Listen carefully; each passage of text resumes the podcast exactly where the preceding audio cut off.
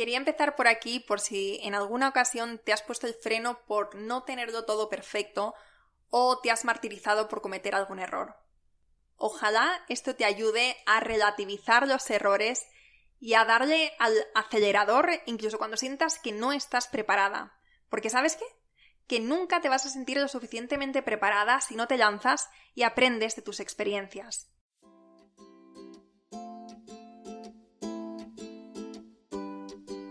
Hola, soy Laura Orzaiz y me encanta hablar de marketing, redes sociales, mindset y todo lo que hay detrás del fascinante mundo del emprendimiento. Me defino como una friki de los negocios, introvertida confesa y amante del buen café. Después de cuatro años de altibajos materializando mis ideas, me decidí a crear Yo Emprendedora, un espacio de inspiración, formación y empoderamiento femenino para salir de nuestras cuevas, aprender de las mejores y hacer mucha piña entre nosotras. Piensa en este podcast como tu ratito semanal para desconectar del día a día y reconectar contigo, tu negocio y tu misión. Y si quieres más, entra en yoemprendedora.es. Ahí encontrarás toda la información para apuntarte al club online y los coffee dates que mando todos los viernes. Sube el volumen que empezamos. Me hace muchísima ilusión estar haciendo este episodio. Cuando empecé hace unas semanas a grabar solos, de verdad que no las tenía todas conmigo. No sabía si os gustaría y no sabía si sería sostenible para mí.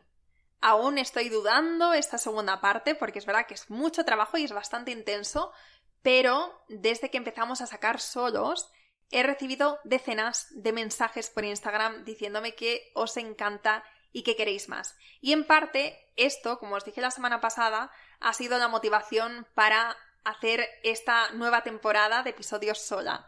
Porque si no has escuchado el episodio de la semana pasada, eh, las próximas semanas barra meses vas a escucharme mucho por aquí.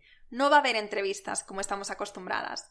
No porque de repente tenga un ego enorme y me piense que tengo que lo que yo voy a compartir es mucho más interesante que nuestros invitados, sino porque las circunstancias de mi vida ahora son las que son. Estoy viajando mucho, estoy eh, hoy en una ciudad, mañana en otra y pasado en otro país y además la tecnología que me acompaña pues ha decidido revelarse un poco y entonces me ha complicado más el proceso de grabar entrevistas.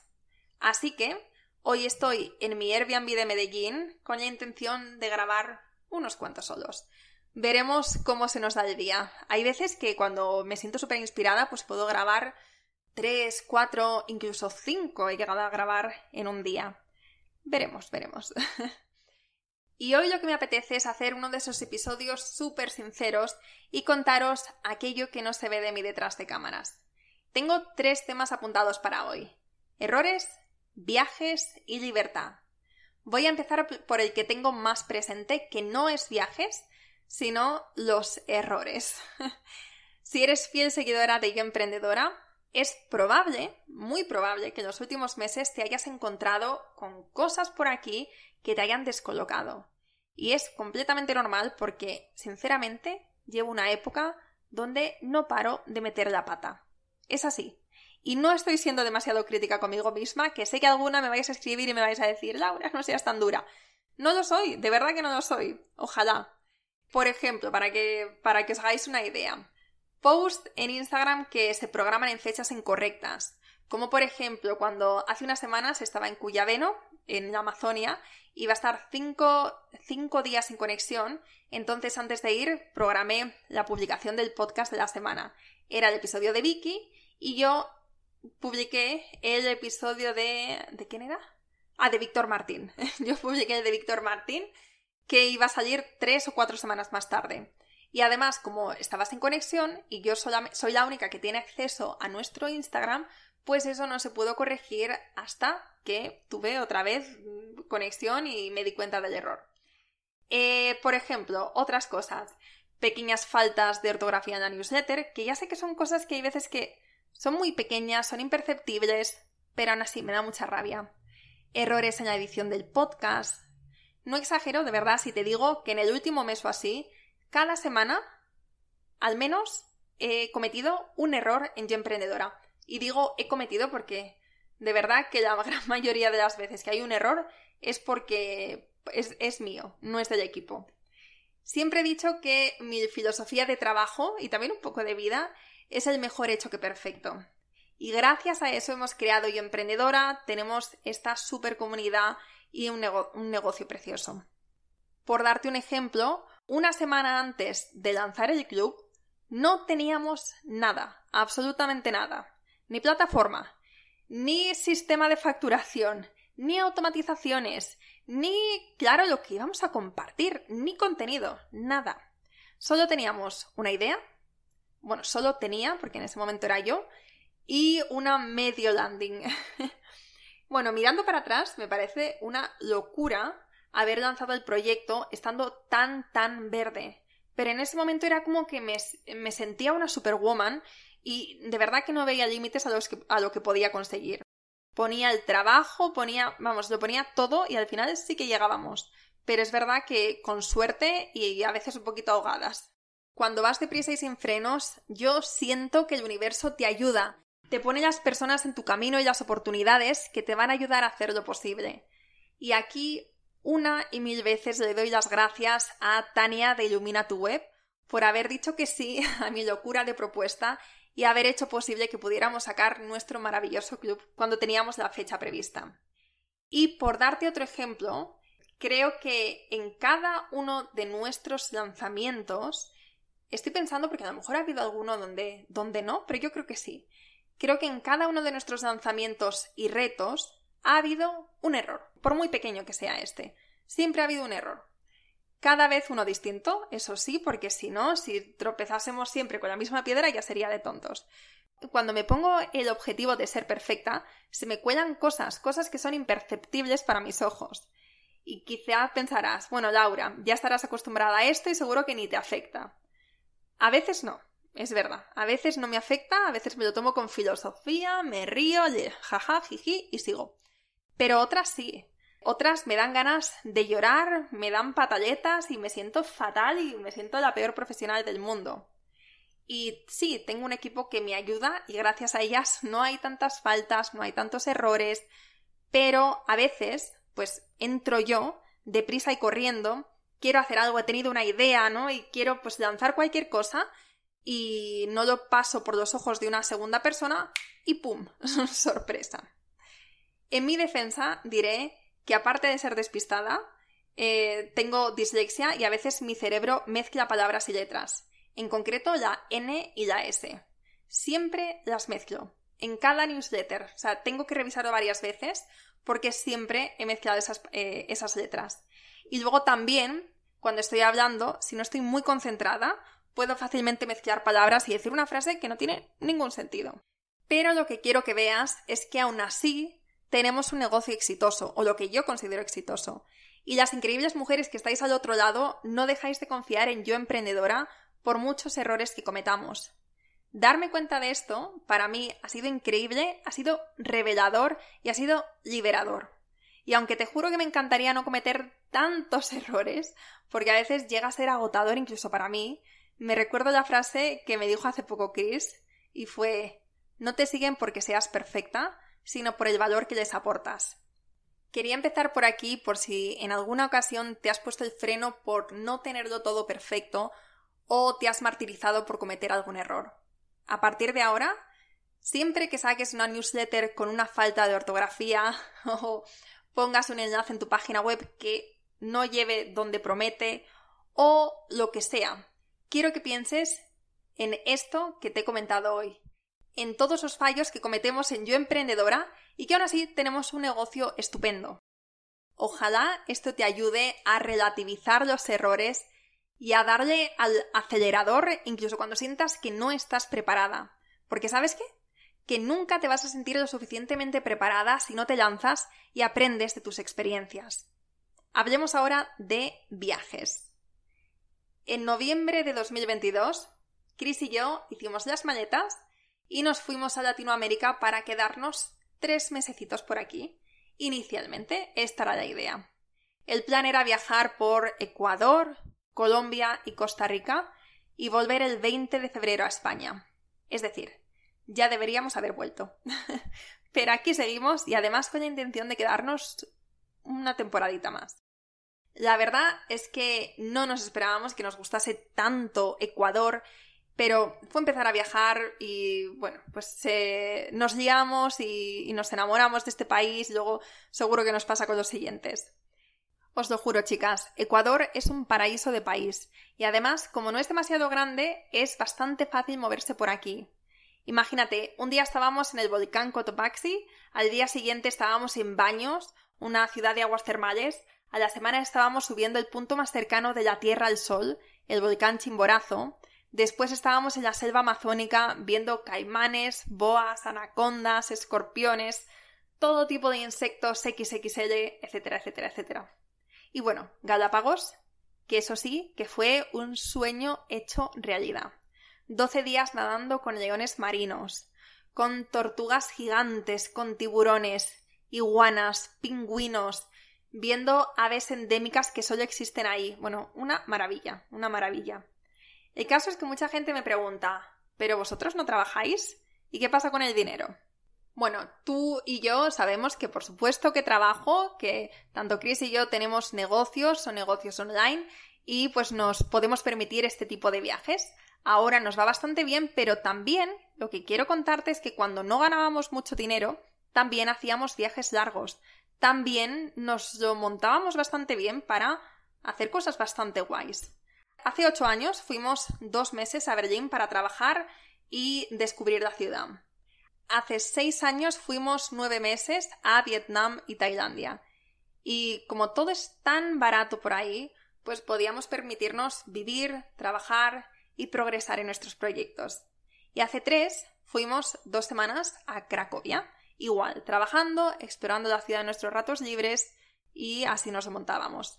Es decir, solemos pensar que para viajar de esta forma tienes que tener mucho dinero, pero no, te aseguro que nosotros lo hacíamos con lo mínimo.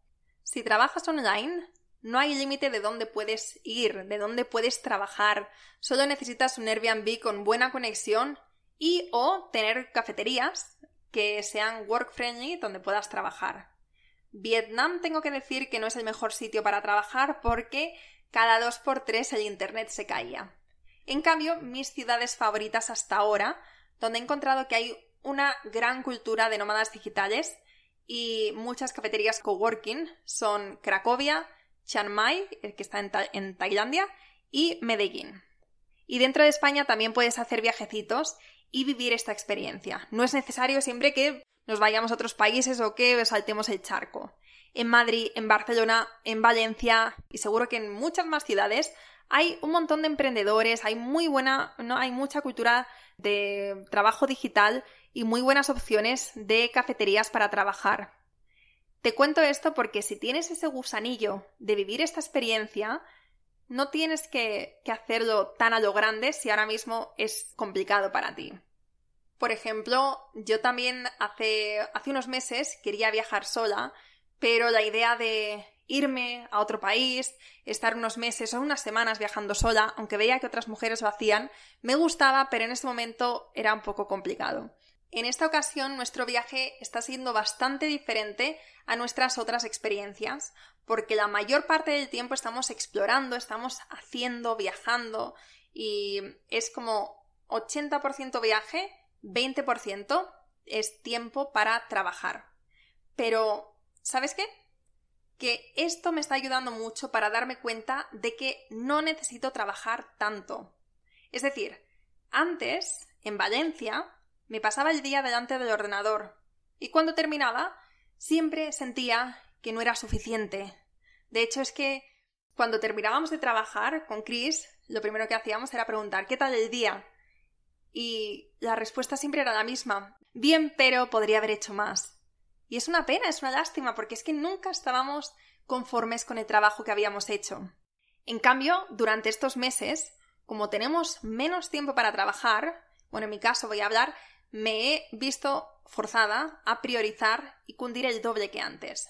Y sorprendentemente, todo sigue igual o incluso mejor. Pero cuando trabajo me centro en lo realmente importante, en lo que va a tener impacto, en estrategias de lanzamiento, en lead magnets, en publicidad de pago, en nuestro podcast. Y poco más, poco más. Antes, en cambio, era como un pulpo y estaba intentando hacer de todo.